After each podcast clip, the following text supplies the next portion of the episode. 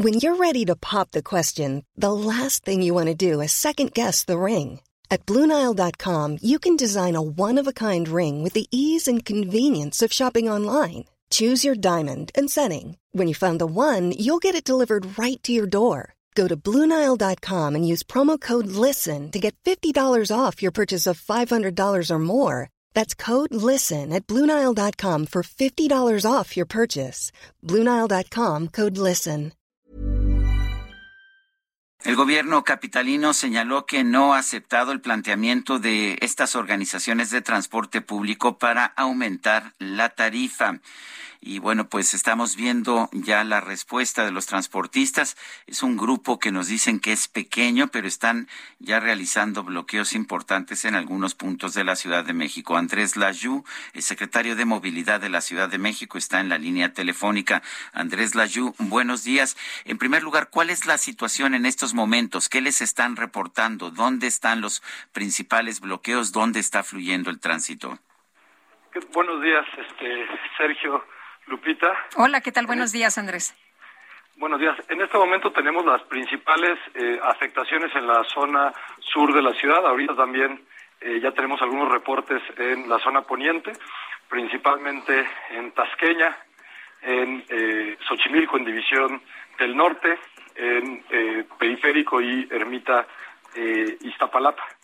el día de ayer como ustedes saben, hicimos un exhorto adicional a esta organización de transportistas para que incluso si decidían manifestarse, lo hicieran sin afectar a la ciudadanía. Eh, el, planteamiento eh, que ellos hacen es un incremento en la tarifa del transporte concesionado de hasta cinco pesos. Y yo te diría que tenemos eh, pues, tres formas de verlo. Lo primero es que el gobierno de la Ciudad de México ha estado trabajando con todos los transportistas de la ciudad. Este es un grupo minoritario entre los transportistas, donde hemos tenido como objetivo la mejora del servicio. Por ejemplo, la sustitución de las unidades que hemos hecho ya en algunos casos, como es en el caso de la zona de Legaria, como es el caso de la zona de Cuautepec, como hemos estado trabajando eh, justamente en toda División del Norte.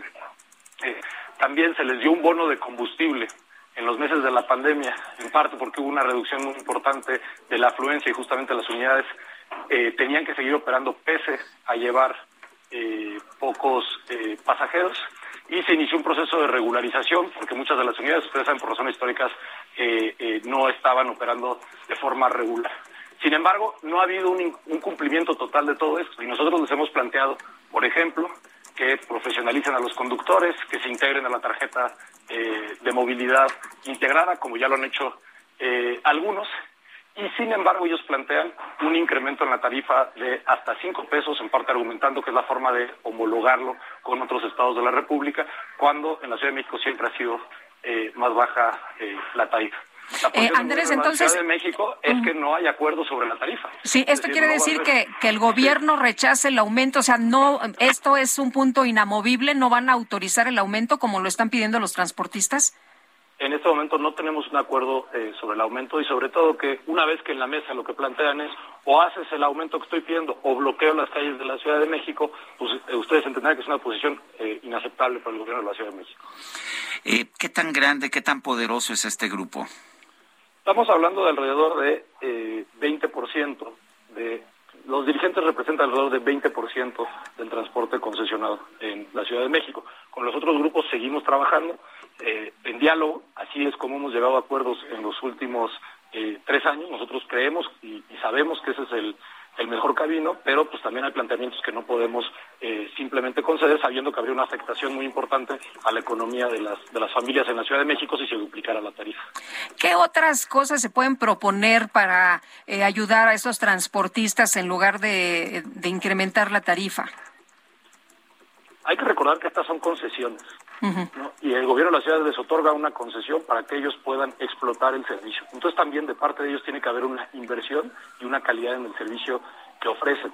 Es por esa razón, el gobierno de la Ciudad de México, por ejemplo, colocó, eh, y con presupuesto de la Ciudad de México, GPS sin cámara y cámaras en la mayoría de las unidades que eh, prestan el servicio. E incluso este grupo, recordarán, al inicio de la administración, no fue una movilización que afectara hacia la ciudadanía, fue una movilización del Zócalo, pero este grupo era el que se oponía a la colocación de GPS y cámaras en eh, las unidades.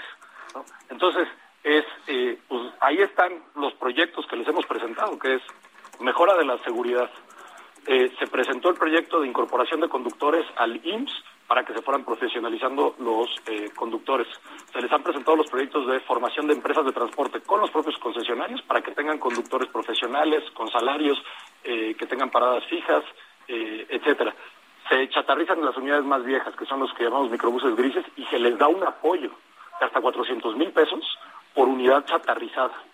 Entonces, hay transportistas que se han participado y con los que hemos eh, trabajado de forma positiva y vemos mejoras en el servicio, pero hay transportistas con los que justamente eh, no eh, ha avanzado y son los mismos que exigen este pues, incremento desde nuestro punto de vista exorbitante de la tarifa. Bueno, estamos, estamos viendo bloqueos eh, en distintos puntos de la Ciudad de México. ¿Qué tanto tiempo piensan que duren estos bloqueos? ¿Será todo el día? Eh, ¿Veremos repetición de esto en los próximos días? ¿Alguna información? Pues, en este momento nosotros, digamos, estamos eh, y les planteamos a estos grupos que la mesa de, de, trabajo sigue abierta, ¿no? Que, y el llamado es que no afecten a la ciudadanía, que se pueden manifestar en esta ciudad, se pueden manifestar libremente, pueden expresar sus ideas, no le vemos problema, pero que sí, que no afecten a la ciudadanía.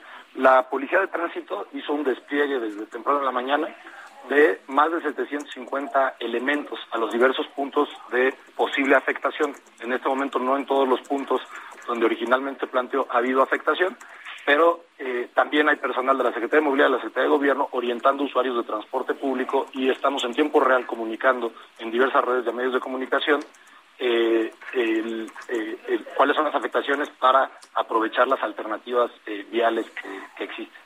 En el momento que tengamos nueva información sobre estos bloqueos o cualquier tipo de acción que tome el Gobierno de la Ciudad de México, por supuesto que lo informaremos. Andrés Layú, secretario de Movilidad de la Ciudad de México, gracias por conversar con nosotros. Muchas gracias, Sergio Lupita. Que tengan muy buen día. Igualmente, muy buenos días.